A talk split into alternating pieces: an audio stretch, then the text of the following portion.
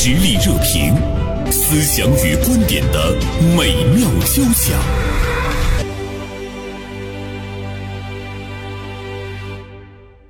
春天已经来了啊！今年赏花踏青依旧是春游季不变的主题，热度呢大涨百分之二百五十。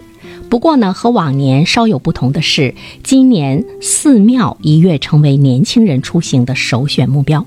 我们看到一个数字，二月份预订寺庙景区门票的人群中，九零后、零零后的占比接近一半。在以前，求签、烧香、拜佛这些以往被贴上封建迷信标签的风俗，如今呢摇身一变，成为了年轻人们时髦的追求。那么，这个现象背后的原因是什么？今天呢，我们就来和大家聊一聊这个话题。也欢迎收音机前的听众朋友可以通过发微信的方式参与到我们的节目中来，D L 一零三三一零三三。想问您是否支持年轻人到寺庙中去拜佛、烧香、求签？那么他们这么去做的原因是什么？您能理解吗？好的，介绍一下我们今天的节目嘉宾：大连晚报名笔视线今天的执笔人孙霞，辽宁师范大学心理学院的博士生导师孙文玉。二位中午好，中午好，中午好。前不久听到一个调侃。当时呢，我们办公室的人还是哈哈大笑啊。其实它已经成为一个趋势，不知道二位听到过没有？就是在上班和上进之间，年轻人果断选择上香；在求人和求己之间，果断选择求佛。对，先问一下孙霞，她这个背后的原因是什么？因为有的人可能容易把它。扣上年轻人这个消极避世的帽子哈，但是我觉得呃是想替呃年轻人就是正一下名，呃一个是确实单纯的存在于年轻人对这一个美好事物的一个向往，就我们感觉寺庙可能是中国传统文化当中对中国美学观的一个就比较好的一个载体哈，寺庙包括它周围的园林可能都是一个比较美的存在，在这个春季踏青啊，可能更多的会选择到这样的一个美学载体里边去做一些。这一种更多的一些感悟性的东西，呃，当然，同时呢，也不可避免的，就是咱们要去讨论一下，这年轻人他到底为什么把更多的这种精力投入到呃寺庙当中去？我个人觉得，可能是就大家在现实当中也确实是遇到了一些他们自身遇到的一些在工作呀、呃学业呀，包括情感上的一些瓶颈性的问题，所以他可能会。寻求一个，我认为可能是一个心理暗示，就求佛或者是一种精神寄托，精神寄托，哎，对这样的一个一个出口，嗯，嗯，把自己想要达到的愿望寄托于这个神，寄托于佛，希望助自己一臂之力。嗯，其实，在现实生活中，我们很多的中年人时时也有这样的行为啊，比如说我们面临着孩子升学考试，嗯，当然孩子的努力很重要，但是我们总是觉得，哎呀。我是不是去拜一下？嗯，去求一下啊，求得那一种呢，这个心灵的慰藉哈。对，考研呀、考公啊，或者是从关键的考啊这种关键的节点上，爸妈觉得自己帮不上多少。对对对，我求助更更强大的力量。对，孙老师，你刚才听到你说求助一个更大的力量，这个力量真的是更大的力量吗？大家按照以往的印象，确实是这种上香啊、拜佛、求神啊这种行为，应该是中老年人，因为中年人对生活，他生活当中关键的节点非常多，这个家人的身体健康啊、自己的事业的进步啊、孩子的升学呀，对生活的要求应该是也是比较多的，经历的人生关键事情多，所以他可能要有求于佛或者神的这个事情也多。对，其实人在求助于自己看不见摸不着的一个神佛的力量的时候，其实他内心是有一种无力感，是会无助的。因为在眼前有形的东西可以求助的力量，我已经无法掌控的情况下，他要求助他看不见的东西啊！宁可信其有。我那天看了一个数据哈，网上呢青年人搜索这个寺庙景点的这个量，从二三年的二月份开始到现在，增长了百分之三百一，就是这个这个数字是远超这个。对，我也看到一个数字，说在二零一九年你上这个搜索呀，查一查这个寺庙，好像还没有现在这么热，说现在已经是很热了哈。你看一九年到今天，其实在这中间。我们也经历了一些特殊的时期和阶段，对对，似乎是不是也有关系？三年特殊的时期有关系。大家如果留心的话，你就是我们可能我们大连人都会去爬那个莲花山，是吧？在莲花山那个通道上，我有多次就看到那个红色的牌子，通往那个观景台的路上，它有一个长廊，系满了红色的牌子，就是那种许愿牌。又明显的观察到，就是最近这两年那个许愿牌的数量陡增，这许愿牌的颜色很鲜艳，都是新挂上去的，全国各地的都有，而且以年轻人居多。大多数是我看是有高中生、大学生和刚入职的情侣，反而是这种中老年人比较少。可能中老年人拜的多了，其实发现根本不灵，慢慢的远离了。首先是他有所求，无论是这个求利，还是求情，还是求其他的这个避免灾祸，就首先第一点，他一定是有所求。有所求呢，在现实中得不到满足的情况下，转而求神佛。第二个呢，就是我觉得是一个成因，就是他有烦恼。一定是超出了他的解决能力，超出了他的承受能力，不会去自己去消化的。嗯，所以他需要这样的一个方式来消解他的烦恼。我们知道现在很多年轻人他不愿意随便跟人倾诉，但是他给谁说呢？他默默的去找他认为最隐蔽的那神佛去说。所以我们现在其实看到了一个一个现象，年轻人面临的压力特别大啊，就是我卷卷不动，但是我。想躺平呢，我又平不了，我又不甘心去躺平，所以现在呢，就出现了一种这个万事皆可寺庙，嗯，成了年轻人缓解焦虑的这样的一个方式哈。嗯，其实年轻人在我们的传统概念中，他是生动的，是活泼的，是有力量的。对，他去这个爬山，去这个呐喊，去篮球场。去健身，去跑步，我们觉得，哎呦，那个似乎是他们的这个他们的应该有的方式，对，充满青春活力，对，就是宁静去思考，好像更多的是中年人呐。所以现在年轻人采取这种方式的话，它已经成了一个趋势。当然，它会不会永久的存在，我们现在无法去下结论哈。对，但是你们觉得好还是不好？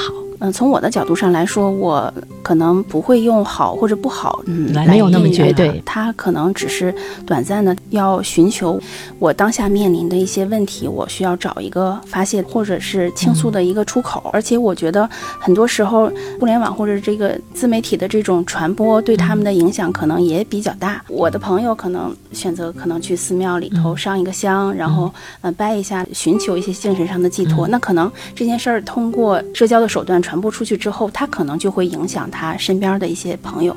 未来他是不是会是一个永久性的趋势，我可能没有办法判断的很清楚。但是我是觉得，无论如何，他有这样的一个寄托的一个出口，总比他要憋在心里，或者是通过其他的一些更不太正当的一些渠道去宣泄，嗯，是一种自愈的方式。是的，孙老师呢？我们不是说完全赞同这个。嗯，西方的存在主义哈，其实它这个东西只要存在，它一定有它的合理性，它一定有它背后产生的原因，是时代的原因，是这个时期的青年人的心理特征的原因，嗯，还是这个社会因素的动荡带来的原因。其实我我旅行的时候，我也会去寺庙转一转。嗯，我是共产党员哈，不信神佛的，但是我是尊敬的。因为这是别人精神的寄托，你不可以去亵渎它，这是对别人的一种尊重，无关乎对神佛的是否信奉的问题。去理解年轻人为什么愿意进这个景区哈，他那个高屋建瓴的这个佛堂道观进去的一种感觉，有一种空灵的感觉，你的心会静下来，然后你不由自主会产生一种崇敬的感觉，感到自己很渺小。这也是就是为什么那些寺庙会建得很高，它让你感觉到生灵的渺小，同时呢，那种音乐又会让人非常的心灵的沉静。所以有一段时间。不知道那个原声注没注意到，就是前些年流行过那个佛乐，因为那个佛乐一听上去后，真的会有一种让人心灵沉静的感觉，它会让人静下来，就感觉到好像超脱了一个境界。可能这种宗教的这种文化、这种场所的这种精神上的魅力，包括绘画艺术，它都会给人带来一种呃心灵宁静的力量。我们说可以是传统文化的一种一种这个熏陶。我觉得我们今天的社会呢，它是越来越包容，越来越。呃，允许那种多元化的存在，对，包括呢这种寺庙，在南方呢是比较多一些。其实，在北方，目前人们也开始呢注意到它在我们的精神世界中所起到的一些这个作用哈。呃，这个呢，其实我们会看到社会的一种这个包容度。我曾经看呃一本书叫《身份的焦虑》哈，是英国的一个作家写的，他就说，他说去看那个教堂。它是相对比来说，在建筑物中它是很高的，就是人们在远方就能够看到它那个塔尖。对，有的时候呢，教堂的那个钟声也是可以响彻呃这个周边，甚至于整个城市的这个上空。嗯，哪怕你是处于社会最底层的人，你辛苦一天之后，你抬头看到教堂的顶尖，嗯你都会呢感觉到一种慰藉。国外教堂它也是建造的是最辉煌的。另外呢，你像在我们周边这个寺庙旅游的火爆，我也看到有这样的一个原因，呃是不是依托于寺庙本身的一个呃魅力？像它的建筑古香古色，呃红墙黄瓦。飞檐斗拱，尽显了这个国风，让呃大家感受到了一种沉稳虔诚的氛围。到那儿去之后呢，你就是呢会放松哈。对，我们从这个中年人的这个角度上来讲，其实我们呃表达了对年轻人这个理解，他们的确现在面临的这个压力呢是特别的大，甚至于我们也在说说这一代九零后、零零后这群孩子其实挺可怜的，似乎呢他们是独生子女，从小。的成长的过程中，享受到了最大的一种宠溺哈，哎很优越的，很优越的啊。我们似乎在不断的去付出我们对他的这个爱，包括很多的承担。完了，这群孩子上了大学，大学毕业之后，你会看到他进入到了相对比来讲是竞争压力很大、很残酷的一个环境中。考研是最难的，对，找工作是最难的，而且呢，要很好的生活下去又是最难的。就是好像是他们经历了冰火两重对，天，就吧是这个，就是我们知道这个“内卷”这个词，就是最近这几年才出来的，以前真的没有这个词语。你看去年不是有一个特别火的一个呃视频吗？二舅治好了我的精神内耗。哦对精神内耗这个词一直到现在，就是大家始终是觉得，呃，它是很多年轻人内心的这样的一个一个真实的写照真实的写照。对对，刚才我跟孙老师去探讨说，我们年轻人到寺庙去，它是不是最大的力量？其实年轻人到那儿去，它是一种寄托，他也在寻求一种力量哈。嗯，他能给孩子们最大的力量吗？就是有很多年轻人，他去寺庙里，其实，呃，有的是有所求啊，对有的是有为为了某解决自己的烦恼，但也有很多人确实是喜欢这样一种文化。跟这个很多年轻人接触的时候，他们也会表达出他们为什么喜欢去寺庙。所以每个人的目标、嗯目的和所求都是不一样的，就是不一而足。有的人呢，我就喜欢那个氛围，啊、有的人去呢，甚至是为了交友。你会发现有很多年轻人聚堆儿的地方，它自然就形成一个交友平台。所以现在寺庙也成了网红地是吧？对对寺庙对成网红对地，对对。有的人说，哎，我在拜拜佛的时候认识的，嗯嗯，他们会觉得好像彼此都是心灵很纯净的人，对嗯对对呃，他也能够感觉到人和人之间的一种平等。，对对，嗯，对啊，，甚至还有我遇到过有大学生，嗯，他们到寺庙里说是为了学习技能和知识，前一段时间我在网上看有一个人他发的那个视频，寺庙当志愿者，然后他回头就说：“哎呀，我本来是到这个寺庙里来想来躺平的，嗯。但是我发现寺庙更卷，他每天早上四点钟就要起床，晚上九点钟就要睡觉。他说我我本来是想来这个就是逃离一下就是职场的这种辛苦啊，但但是来了之后他以为可以什么都不用做啊，所以他就 他会发现，在寺庙待着，其实也不是像你想象的那么那么悠闲啊对就是我们真的到这个呃世界上来，就是受苦受难的，嗯就是你得承认这一点。对所以我们现在会看到寺庙本身，它也比较迎合这种现象。嗯我们能不能把它理解为是一种社会支持？比如说嗯寺庙的迎合，它会推出呃咖啡呀、盲盒啊，甚至于呢，在寺庙中，他又开设了免费的心理咨询室啊。他知道这些孩子们是因为焦虑来的。嗯 孙老师对你们的职业也带来了冲击。另外，我们还会看到有一些寺庙，它有那个义工活动，有禅修的体验，对对让年轻人沉浸式的那种体验的这个需求去满足他。寺庙的这个，我怎么感觉是更像商业性资本的力量。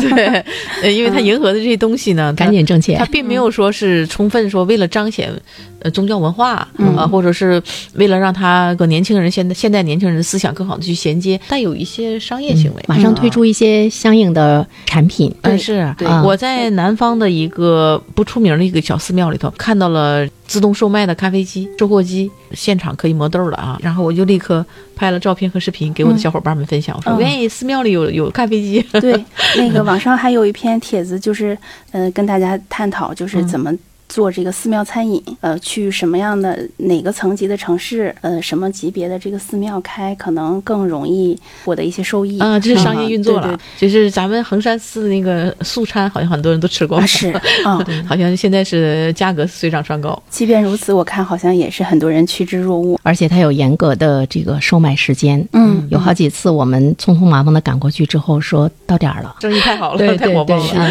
这两年大连的衡山寺，其实我也看到人们是趋之若鹜的前去，嗯嗯基本上、嗯呃，哪怕是周六周日的话，嗯你都会感觉到那个堵车。我们来看两位听友他们的意见哈、阳光四季呢，他是这样说的：他说，烧香求保佑，还真就冤枉佛了。佛呢，翻译成中文是觉悟。呃，这个释迦牟尼呢，是当了一辈子的老师，讲授他觉悟的方法。对，寺庙里的设施有它的教育意义，但是它不具备保佑的功能。另外呢，燕子发来微信，他说：“个人觉得，如果年轻人真的领悟了佛教的真谛的话呢，是一件好事儿。嗯，你看他在这里面说是真的领悟了，那么年轻人到那儿去，他是不是真的领悟了？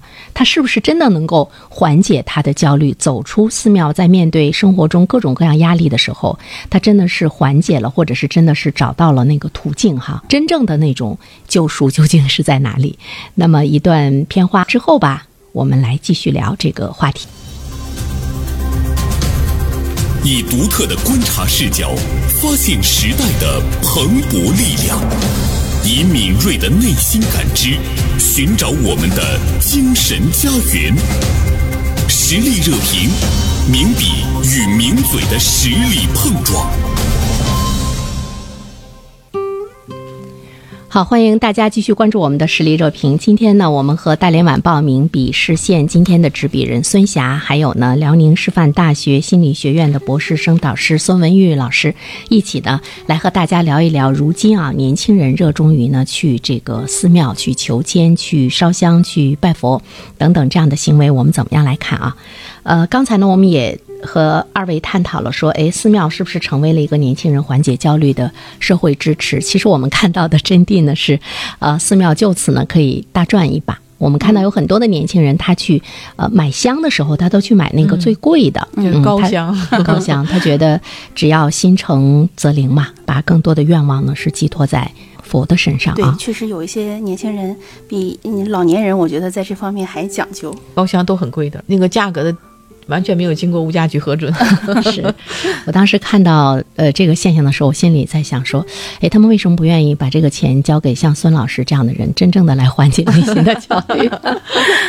嗯其实我们真的也是想去问一下，真正的你从寺庙中走出来之后，你是能够缓解你的内心焦虑吗？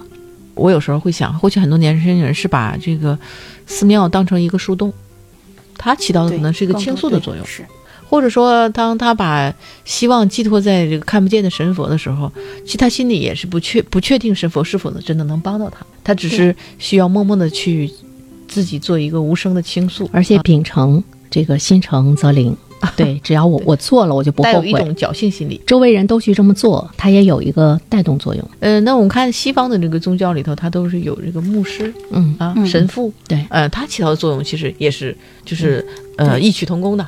嗯，刚才那个原生调侃说，哎呀，是不是会对我们这个心理咨询师、和心理医生这个行业产生挑战？其实不会的，西方的教堂是非常密的，嗯，每一个小镇，哪怕只有几千人的小镇，都一定会有教堂，呃，也都会有神父啊，有会有这个牧师，但是他们的心理咨询师的数量和密度是很高的。它是两个方向，是根本不一样的。就是当我们年轻人他求助于这个宗教里的力量的时候，嗯其实是一种逃避。它是一种什么？我们呃最近也经常说的什么丧文化呀、佛系文化呀，嗯我去远离、看淡一切，就是前些年我们就知道有这个“佛系”这个词儿，是吧？嗯对对那什么佛系青年？对那你去看佛系青年，他是不是没有“内卷”这个词这么这么直白？但是他嗯也是有一种好像远离竞争。远离喧嚣啊，要自己独处一隅啊，求得内心的淡泊宁静啊，有这种感觉。我在想一个问题哈，刚才呢，我跟大家说，我说年轻人他们应该是活力四射的，嗯他们是一直是这个动态的，相对比中年人来讲。嗯但是有的时候，比如说他们安静下来，哪怕他进入到这个寺庙中，嗯如果他真正的能够内观，比如说他能够真正的内观的话，才能够起到作用。如果他只是那种啊神呐、佛啊，你你帮我实现我的愿望从，形式上去求，对、嗯 对。如果他真的安静下来的话，其实年轻人如果他安静下来的话，那个力量是是很强大的。嗯我曾经跟中国教育科学院的一位呃教育专家哈跟他聊，他说，比如说十八九岁的、二十出头的这些年轻人，他们应该是安静的，就是他应该更多的去想到呃他的那个社会的承担，他的人生目标的那个实现，嗯，呃，应该是这样的一个状态。就是有应该有更多的思考的时候。他现在就是应该静下来去思考未来我倒是有一个观点，我倒是觉得年轻的时候，你让我看很多佛家的东西，我可能并不理解哈。但是如果现在这个年龄再让我回去看的话，我可能很容易就把它想得很清楚，按照我自己的这个人生路径，我可能会有一个更好的解释。嗯，我倒是觉得在年轻的时候，他们读不懂一些东西也很正常。因为他没有足够的阅历来支撑。对，在这个时候，让他们真正沉静下来，就是真的去顿悟一下这个佛家的这种这个深沉的对生命的这种关照。我我确实觉得是比较勉强的。就是如果他真的能够减轻你内心的压力，嗯走出寺庙之后呢，你你获得了一种一种力量，一种啊对宁静，对对去面对呢你生活中的那个焦虑，因为我们都知道你。走进寺庙，似乎走进了一个清静的世界。当你走出来的时候，你面对的依然是喧嚣。依然回到了红尘俗世当中。就是早起早起拜佛，不耽误上班，这个继续内卷。就是外在的世界其实没有改变。有一句话说的特别好，他说人生最大的自由就是去选择你对待外面世界的一种这个态度。对，如果你进寺庙之前，你对待外面的世界是一种逃避，那么你从寺庙中出来之后呢，你是这个迎接，你是去奋进，倒反倒是一件好事儿。嗯但是我觉得年轻人他真的能够获得这个力量吗？孙老师，似乎又回到了我刚才问你的那个问题中 就是啊。嗯呃，女原生我很赞成刚才说的那句话，就是呃，年轻人如果去寺庙。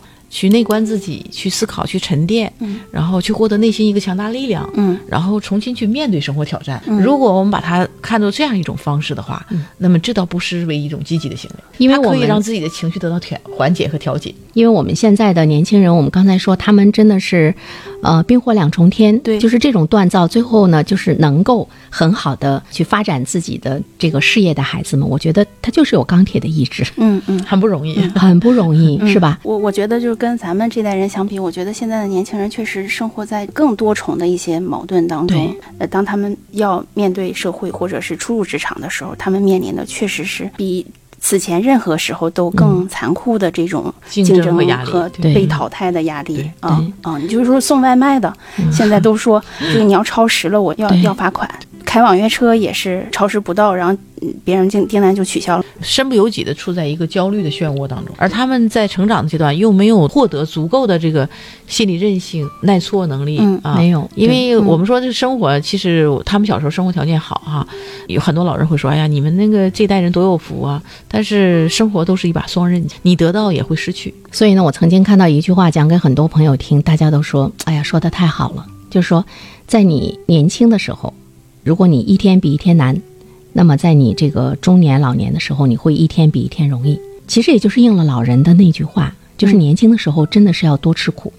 这个我非常认同。就是那种锻炼，有一些锻炼呢，我们经常会说锻炼身体。可能在我们的孩子这些独生子女从小长大的过程中，我们更加关注到他的那个锻炼身体。嗯。其实心灵也是需要锻炼的，对吧？嗯。但是他们的心灵受到了太好的那种保护，包括我们以前，比如说家里有两个孩子、三个孩子，孩子之间的相处那种矛盾，那种爸爸喜欢谁，妈妈喜欢谁，我受到冷落，他的那种不断应对的那种外界世界，努力去适应这个对心灵都是一种锻炼啊。对对，但是他们没有一下子扔到了这个，我可以说用残酷吧，残酷的世界中，嗯他们真的是就是非常的茫然。所以说，我觉得我们今天真的是表达了对年轻人的一份理解。嗯但是，呃，最后还有十分钟，我们要为他们寻找出路。当然，我们寻找的未必是灵药哈，但是怎么办？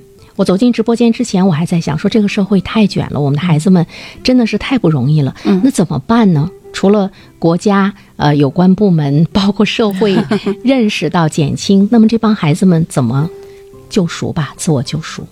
孙老师给我们提一些建议。从我们成年人的角度来讲，我们其实是爱护和包容这些年轻人的哈。但是社会是残酷的，其实生活也是无情的，就是他们可能未来要迎接的挑战或者要要受的苦，不是我们完全能掌控的。嗯，从根源上来讲，还是要。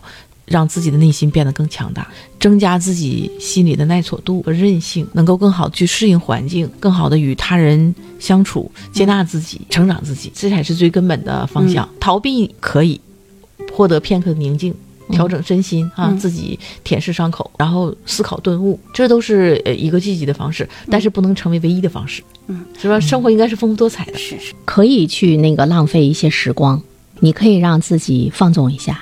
如果还想很好的生活下去的话，你要寻找力量。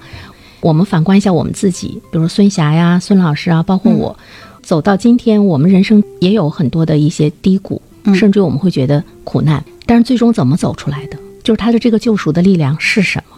我从我自己的角度上来讲，我觉得我就是对一句话的信仰。我一直特别坚信一一件事儿，就是所有的事儿都会过去的。就是如果你站在未来，呃，十年的节点上，你看你今天遇到的任何的，就你认为过不去的坎儿，可能都只是一个小坡而已。我一直用这句话来做我自己的这个人生信仰，其实挺实用的，确确实实就没有什么事儿是是解决不了的问题。其实孙霞她是展示了一个对未来的一个美好的向往。他说：“所有的事儿都过去。”孙老师是不是其实在他内心是竖起了未来会更好，对未来的信心、那种对向往和想象，也是一种力量哈。对对，孙老师你呢？很多事情当回过头来你再看的时候，呃，你的认知改变了，你的格局提升了，嗯，你的阅历增加了，嗯，你也变得内心更有韧性和弹性的时候，很多曾经的困难沟沟坎坎在你眼前都已经被你超越了。我们成长的时候，我们会有一种自豪感。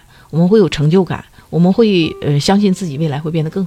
我就想起来，我去青城山的时候，我也去过那个道观嘛，它那有个叫建福宫，当时它有一副对联儿，我觉得挺好的。跟我们说说那个对联儿说的哈，你别看它是个道观，但是我觉得这个对联儿倒挺符合我们现在就是青年人的这个心境的。他说：“事在人为，修言万般都是命，境由心造，退后一步自然宽。”事在人为，其实这个人是谁？是不是我们自己？对，是啊。对，所以你看这是个道观里的对联儿。对我们经常会说的一句话叫“求人不如求己”。其实你去求神求佛也不如求己，真的是这样，因为这是现实的。有的时候你会感觉到，别人可能不管给你讲多少的大道理，当你没有悟到，或者是你没有深刻的体会到的时候，你跟没听一样。对，就是你获得不了力量。你真正的力量是你认识到了，完了你立马就改。但你如果没有认识到别人怎么跟你说，所以我们就会看到生活中有很多的女性，哒哒哒哒哒哒跟你说个没完。你呢？怎么给他出主意，他都不搭理你，哒哒哒哒哒。我觉得孙老师面临的会比较多。是，突然想起来了哈，我说就有一句话说挺好：当你自己不想救自己的时候，神佛也帮不了你；当你想救自己的时候，宇宙的力量都会来帮助你救自己。对对，嗯。前不久呢，跟一位朋友我们一起聊了一本书，在这儿呢，我也是想特别推荐给大家。我觉得孙老师应该比较了解这本书啊，维克多·弗兰克尔的《活出生活的意义》，嗯嗯，是吧？是你们来。书我还买过，进行这个意义教育的一个一个教科书啊，啊，这本书呢讲述的是纳粹时期弗兰克尔开创意义治疗法的一个励志的故事哈，啊，所以在节目结尾的时候呢，我是呃想把这本书推荐给我们收音机前的年轻的朋友啊，如果呢呃正在收听我们节目的。家长们，其实我觉得也可以把这本书呢，呃，推荐给我们的孩子。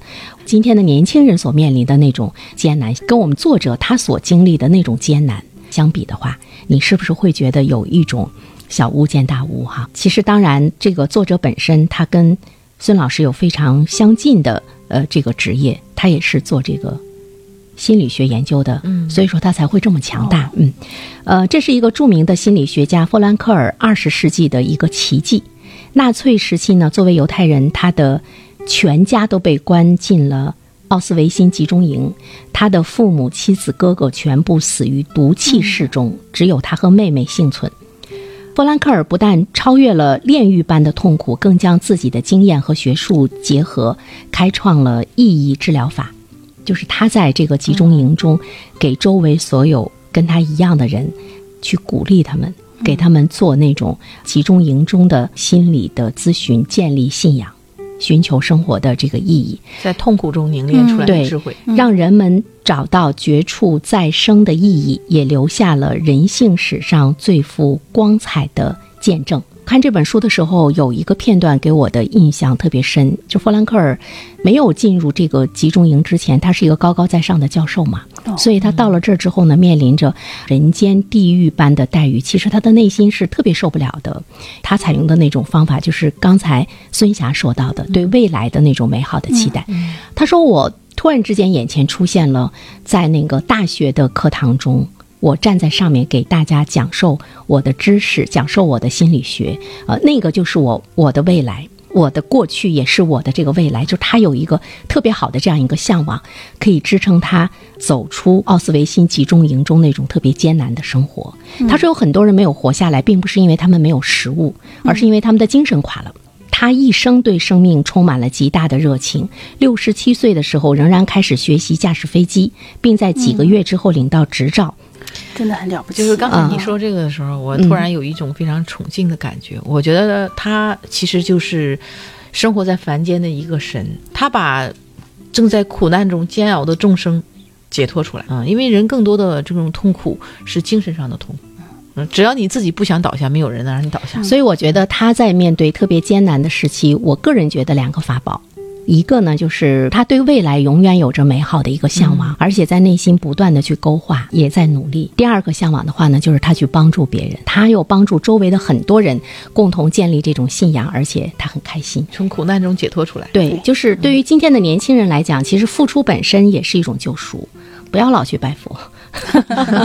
内心强大就是自己的神。对，那我们今天的节目就到这里啊！再一次呢，感谢孙霞啊，感谢呢孙老师。哎，你们是本家呀？嗯，是的。好，有机会我们再一起聊。嗯，好的，好的，再见。嗯。